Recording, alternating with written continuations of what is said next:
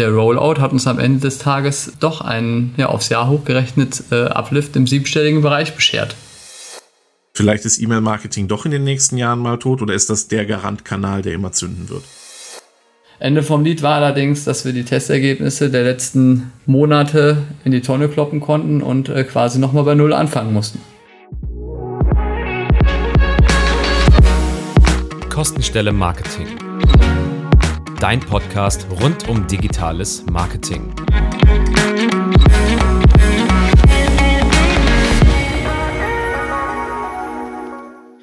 Und wieder eine neue Folge Kostenstelle Marketing. An meiner Seite mal wieder der David und auch derselbe Gast wie letzte Folge. Wer aufgepasst hat, der weiß, wer es ist. Wer nicht weiß, wer es ist, der sollte jetzt schnell oder danach die andere Folge gucken oder hören. Ich sage immer gucken, dabei ist es ein Podcast. Ich komme halt aus dem Videobereich, was wir machen? Ähm, genau, heute geht es um das Thema Marketing Operations, aber aus der Vogelperspektive. Wir gucken uns heute nämlich ein bisschen an, wie das Ganze von oben aussieht, wie Investitionen sozusagen auch ein bisschen angeguckt werden und auch, was eigentlich zu einer guten Marketingabteilung dazugehört und wie man damit umgeht. Und ich habe ja eben schon gesagt, wer alles äh, dabei ist. Hallo David.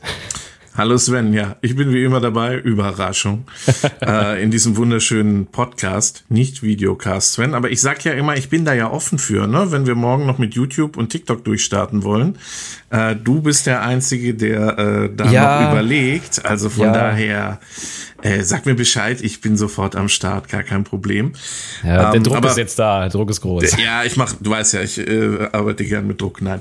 Wir können, ähm, ja, können ja mal die Fans entscheiden, wollt, wollt ihr uns mitsehen oder wollt ihr uns nicht sehen? Ich, ich könnte es verstehen, wenn nicht, aber sagt Bescheid. Das, äh, das ist wahrscheinlich der richtige Punkt.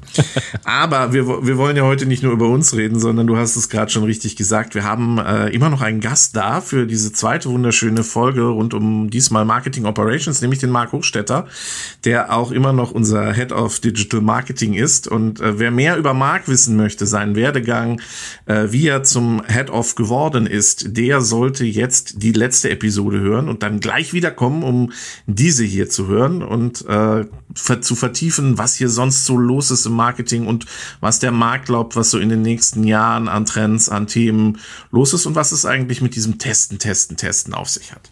Hallo Marc, wie geht's dir? Ja, hi. Ich äh, freue mich auch wieder heute dabei zu sein. Und ähm, wie auch beim letzten Mal ist es so der, der letzte Akt vom Wochenende, auf das ich mich natürlich auch freue. Und ähm, ich bin gespannt, was ihr jetzt für Fragen stellt. Dann geht's ab in die Folge. Genau, komm, reden wir auch nicht lange um den heißen Breiraum, haben wir eh schon gemacht. Ja, der David hat es eben schon gesagt, testen, testen, testen das ist ja auch so ein, so ein ich nenne es schon eigentlich Slogan. Es ist ja schon fast ein Slogan bei uns. Das gehört einfach bei uns dazu.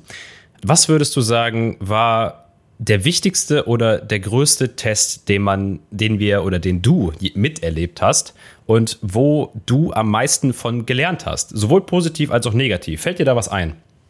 Ja, ich fange mal mit dem Positiven an. Ich bin mir jetzt gar nicht sicher, ob es ja, der mit Abstand größte Test ist, aber zumindest ein Test aus der äh, jüngeren Unternehmensgeschichte, ähm, von dem wir viel gelernt haben und ähm, von dem wir auch äh, heute noch profitieren, weil er einen riesen monetären Uplift gebracht hat, ist unser Button-Test. Ja, es ist jetzt, ich würde sagen, rund äh, ein Jahr her. Äh, bis zu dem Zeitpunkt dachte ich im Übrigen, Button-Tests wären tot ähm, ich dachte, wir hätten da schon alles ausgereizt, verschiedene Farben getestet, verschiedene Formulierungen getestet. Und ähm, ja, ich hätte nicht erwartet, dass uns das nochmal so weiterhelfen kann. Bis äh, zu dem Augenblick, als jemand aus dem Crow-Team mehr oder weniger zufällig den Button von jetzt kostenlos anfordern äh, zu jetzt kostenlos herunterladen äh, geändert hat auf einer Lead-Gen-Landing-Page. Und ja, wir konnten fast unseren Augen nicht trauen. Wir hatten äh, wirklich einen prozentual zweistelligen Uplift und haben das dann anschließend in verschiedenen Varianten. Also es war jetzt nicht so, dass wir vorher überall nur diese eine Variante in allen Zielgruppen aktiv hatten, aber überall da, wo wir noch nicht auf den Lead-Gen Landing Pages die Button beschriftet hatten mit jetzt kostenlos herunterladen, haben was getestet und es hat durch die Bank bei allen Zielgruppen Uplifts gegeben und ähm, ja, der Rollout hat uns am Ende des Tages doch einen ja, aufs Jahr hochgerechnet äh, Uplift im siebenstelligen Bereich beschert. Du hast den Test eben angesprochen, den haben wir schon mal gehört. Der aufmerksame Zuhörer weiß, dass dieser Button-Test in diesem Podcast schon mal vorgekommen ist. Und zwar hat die Valerie darüber erzählt, die Valerie Grübele.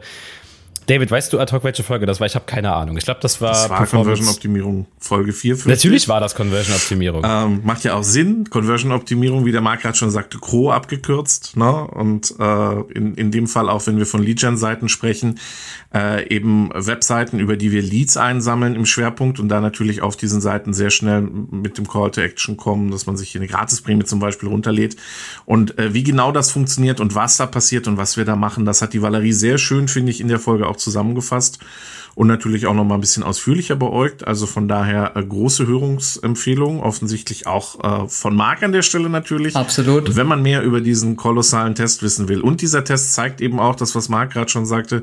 Nicht nur ist ein Buttentest tot oder nicht, sondern eben auch, dass es manchmal ganz kleine Formulierungen sein können, die einen immensen Uplift bringen im Marketing. Genau. Sven. Also, ja, bitte. Du hast aber eben ja nicht nur nach den positiven, sondern auch nach, dem, äh, nach den negativsten Erlebnissen gefragt. Oh ja, stimmt, stimmt. Und ähm, ja, was ich über die Jahre auch gelernt habe, Testergebnissen nicht blind zu vertrauen. Ah. Also ich erinnere mich zum Beispiel an eine wichtige Situation ähm, im E-Mail-Marketing. Über Monate, wenn nicht sogar Jahre hinweg, hat ähm, die Version B immer gewonnen bei jedem Split-Test war die Version B signifikant besser. Und es hat wirklich eigentlich viel zu lange gedauert, bis uns das eigentlich aufgefallen ist. Und ähm, dann haben wir es angefangen zu hinterfragen und haben halt zwei inhaltsgleiche äh, Versionen herausgeschickt, mit dem Ergebnis, dass auch Version B signifikant besser war. Und ähm, ja, das war äh, schon ein ziemlich negatives Erlebnis, weil ähm, klar, wir konnten es irgendwie mit viel Aufwand fixen, haben mit unserem damaligen Versanddienstleister gesprochen und haben die Splitting-Logik hinterfragt, die eben nicht random war, so wie sie eigentlich sein sollte. Und ähm, Ende vom Lied war allerdings, dass wir die Testergebnisse der letzten Monate in die Tonne kloppen konnten und äh, quasi nochmal bei Null anfangen mussten. Wie lange hat das gedauert? Also wie viele, ich sag, Monate oder Jahre an Testing waren davon betroffen? Ja, also mehrere Jahre waren es nicht, aber äh, okay. ich meine, es waren schon, es war knapp ein Jahr am Ende, ja. Oh, ei. Es war halt so ein Folgefehler. Also ähm, die Version B wurde immer besser und signifikanter. Das Ganze jetzt zu erklären, würde vermutlich den Rahmen sprengen, aber der Fehler hat sich eingeschlichen. Deswegen war er vielleicht am Anfang auch noch nicht ganz so deutlich. Aber am Ende äh, konntest du davon ausgehen, dass die Version B auf jeden Fall die Gewinnerversion ist. Wo du gerade aber auch schon über das E-Mail-Marketing sprichst, da haben wir, das ist ja, oder das ist ja einer der, ja, ich sag mal, einer der wichtigsten Bereiche im Marketing-Mix. So. Und kannst du sagen, warum das so ist? Oder was das Besondere da ist? Oder ja, was besonders gut an diesen Marketingdisziplinen aus deiner Sicht ist? Ähm, ja, wie ich auch in der letzten Folge schon gesagt habe, ich bin äh, ein absoluter Zahlenmensch und finde es einfach super klasse, schnell zu sehen, ob äh, Dinge funktionieren oder nicht. Und äh, genau das ist gerade im Performance und auch im E-Mail-Marketing, das ist meiner Sicht das Besondere. Ich äh, starte heute eine Kampagne und kann halt schon wenige Minuten, Stunden oder zumindest einen Tag später sehen, wie sie denn gelaufen ist und ähm, kann anfangen zu optimieren. Im E-Mail-Marketing ist das genauso. Ich schicke eine E-Mail raus, sehe sofort, wie verhält sich die Öffnungsrate und ähm, ja, diese Begeisterung und Neugierde habe ich auch heute noch und ähm, ja, auch wenn ich selbst keine Kampagnen mehr betreue, dann äh, tut mir das, äh, wie ich auch in der letzten Folge schon gesagt habe, manchmal echt ein bisschen weh, weil es mich immer noch an den Fingern juckt. Man sagt ja gerne mal, das E-Mail-Marketing ist tot. Ne? Das ist, glaube ich, so ein Standardsatz, das sagen wir seit 10, 15 Jahren, das haben wir wahrscheinlich schon gesagt. Äh, du hast in der letzten Episode gesagt, du hast 2006 die Ausbildung gestartet. Wahrscheinlich war 2008 das E-Mail-Marketing schon tot eigentlich. äh, und jetzt machen wir es immer noch und ich sehe auch durch die Branche hinweg, dass alle sagen, E-Mail-Marketing geht immer weiter, geht immer weiter und funktioniert auch immer weiter. Siehst du denn äh, irgendeinen Grund oder irgendeine Bedrohung in Anführungszeichen, dass das irgendwann mal nicht mehr der Fall sein könnte? Oder gibt es eine Tendenz, dass man sagt, naja, äh, vielleicht ist E-Mail-Marketing doch in den nächsten Jahren mal tot oder ist das der Garantkanal, der immer zünden wird? Also im Moment gehe ich immer noch davon aus, dass wir auch weiter im E-Mail-Marketing wachsen werden, weil äh, die E-Mail gerade in vielen Bereichen, auch äh, besonders im B2B-Bereich, immer noch das Kommunikationsmedium Nummer eins ist. Ne, ähm, nichtsdestotrotz verändert sich das auf, auf Strecke. Ne? Ähm, ich weiß nicht, man sagt immer so schön, in zwei Jahren passiert meist weniger, als man denkt, aber in zehn deutlich mehr. Deswegen, ähm, also halte ich es für enorm wichtig, halt neben der E-Mail als Kommunikationsmedium einfach auch immer wieder andere Möglichkeiten ähm, mit dem Kunden zu kommunizieren, äh, testen und nutzen muss. Wir testen zum Beispiel parallel jetzt auch einige Messenger-Dienste wie Telegram und Co und versuchen halt auch multimedialer zu kommunizieren. Das heißt, wir versuchen im Anschluss an die E-Mail-Lead-Generierung auch ein Telefon-Opt-in einzuholen. Wir kriegen irgendwann die postalische Adresse und versuchen dann auch so mit dem Kunden in Kontakt zu treten und ihn von unseren Produkten und Dienstleistungen zu überzeugen. Du hast eben schon über so die Entwicklungen zwei Jahre, zehn Jahre oder über Trends gesprochen. Wie wie informierst du dich eigentlich? Also wie informiert sich ein Mark Hochstetter über, über Trends, über Neuigkeiten? Ähm, was sind deine Marketing-Infokanäle und welche Tipps hast du für andere, wie man sich informieren kann? Ja, also ich habe jetzt keine äh, äh, ganz heißen äh, News da für euch. Also meine Hauptinformationsquelle ist meine, äh, also sind meine Social News Feeds, vor allen Dingen auf Insta oder LinkedIn und ähm, auf jeden Fall auch die Kontakte in meinem Netzwerk. Zusätzlich lese ich auch im Print immer noch die Internet World und äh, die äh, Website Boosting. Was ich mir persönlich vorgenommen habe für äh, die nächste Zeit, ist wieder deutlich mehr Konferenzen zu besuchen. Das hat bei mir in den letzten Jahren etwas äh, gelitten. Also ich äh, habe damals auf äh, sehr, sehr vielen Konferenzen rumgeturnt und ähm, nicht nur durch Corona, sondern auch durch die äh, Geburt meiner beiden Söhne ist das in der letzten Zeit etwas auf der Strecke geblieben. Und ähm, da freue ich mich auf jeden Fall drauf, das wieder in Angriff zu nehmen. Da kommen jetzt auch einige tolle lokale äh, Veranstaltungen in der nächsten Zeit äh, auf uns zu hier in der Region. Ähm, das kann ja sein, dass du auf einer von denen dann auch unterwegs bist oder so. Also von daher entweder Marc oder einer von uns auf denen unterwegs ist. Also haltet Ausschau nach uns äh, für weiteren guten Austausch, Diskussionen und dann schauen wir mal, was sich da noch so ergibt an neuesten Infos. Sind die Autogrammkarten eigentlich schon gedruckt, David? Für uns? So? ja, quasi, quasi. Wir, wir, haben ja wunderschöne neue Visitenkarten. Ja. Wenn du da deinen Namen drauf äh, schreibst, eh dann haben wir Autogrammkarten. Äh, aber ja noch nicht handsigniert, ne? Ja, oh, du ja, dann immer noch mit einem schönen Stift da drauf, weißt du, schöner schwarzer Stift und dann schön dick. Der schön geschwungene Unterschied. Ja, das ist schön, ja, das gefällt mir. Ja, also, wer ja. eine signierte Visitenkarte von uns haben will, der kann gerne bei den nächsten Konferenzen vorbeikommen. Haltet Ausschau, jawohl. Der aufmerksame Zuhörer weiß, ja, dass es bei uns im Podcast, auch dem Namen natürlich geschuldet, Kostenstelle Marketing, ähm, immer auch um Kosten geht. Und wir hatten ja in der letzten Folge ein bisschen geschludert, wenn man so will. Wir haben ja nicht viel darüber geredet. Aber jetzt kommen wir endlich dazu. Deswegen lohnt es sich auf jeden Fall, hier auch jetzt dran zu bleiben. Denn ich frage dich jetzt, Marc, da du ja Head-Off bist, ähm, was kostet es denn so einen ganzen Apparat, der unter einem betrieben wird? Was kostet es, diesen Marketingapparat zu betreiben? Also ich würde in Verbindung mit Marketing gar nicht von Kosten sprechen, sondern von Investitionen. Ähm, wir investieren jährlich beispielsweise 20 Millionen Euro in Performance-Netzwerke und damit in das, in das, Umsatzwachstum von morgen. In der ganzen Unternehmensgruppe denken wir auch nicht wirklich in Budgets. Ähm, ich meine, natürlich planen wir auch im Controlling äh, grob, was wir ausgeben möchten, wie viel wir in jedes Netzwerk nächstes Jahr investieren werden, etc. Aber wichtig dabei ist, wenn wir Chancen sehen und ähm, irgendwo invest rentabel investieren können, weil der Return gut ist, dann versuchen wir so lange zu skalieren, wie wir können. So, dann denken wir nicht in Budgets und machen irgendwann einen Cut, sondern ähm, wir versuchen die Chancen bestmöglich auszunutzen. Und ähm, ja, deswegen finde ich immer so ein bisschen ähm, Marketing. Kosten ist vielleicht nicht das richtige Wort, sondern es sind wirklich eher Marketinginvestitionen. Ich meine, natürlich haben wir auch einige Fixkosten neben den Investitionen in die Netzwerke und Co. Ähm, Prozentual spielen die aber in der Tat nicht die Riesenrolle, sondern ähm, wenn ich so die Netzwerkkosten und auch unsere Fixkosten ins Verhältnis setze, dann ähm, reden wir mit Sicherheit eher über 80, 90 Prozent Kosten, die halt skalierbar sind. Und äh, bei diesen ähm, Kosten rede ich eben in der, in der Regel eher von Investitionen. Marc, wir haben gerade über Investitionen geredet und äh, für viele draußen stellt man fest, ist es immer noch so, dass es das heißt Marketingkosten.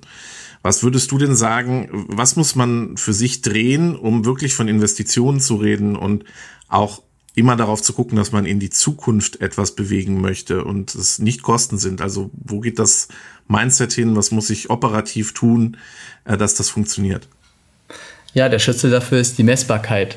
Wir bei der Plattform X haben auch ein, äh, ein Data-Team, mit dem wir im Digital Marketing halt sehr eng zusammenarbeiten und ich würde fast sagen, es gibt äh, nichts, was wir nicht messen können.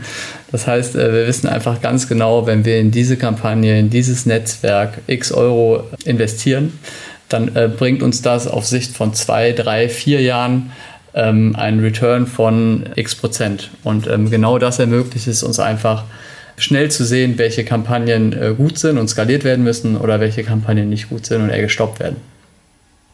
Alles klar, dann Marc, auch hier in dieser Folge möchte ich mich bei dir bedanken, dass du uns Rede und Antwort gestanden hast, zum zweiten Mal schon. Jetzt auch mit der Kostenfrage, wovor auch viele, glaube ich, immer Respekt haben, gerade wenn es um Zahlen geht. Das ist ja immer so, es ist immer ein bisschen schwierig, auch über den Daumen zu peilen oder zu sagen, was das alles kostet, glaube ich. Aber auch wir, vielen Dank. Und an euch, liebe Zuhörer, auch wieder die Bitte, abonniert unseren Instagram-Kanal. Wir freuen uns über, euer, über euren Like, wenn ihr mal wieder vorbeischaut. Und auch an der Stelle wollte ich mich bedanken, auch bei dir natürlich wieder, David, dass du hier wieder neben mir an meiner Seite gestanden oder gesessen hast, was auch immer. Ich weiß gar nicht, nimmst du im Stehen oder im Sitzen auf? Ich sitze, Sven. Okay, alles klar. Also auf jeden Fall vielen Dank. Vielen Dank, David. Vielen Dank, Marc. David, hast du noch ein letztes Wort für unsere Zuhörer? Ich sag danke, dass ihr zugehört habt bei dieser äh, wunderschönen Folge und ich äh, denke, wir konnten richtig viel noch mal ein bisschen gucken auf was im Moment so an Themen und Trends unterwegs sind, vor allem im E-Mail-Marketing und warum E-Mail-Marketing einfach wichtig bleibt.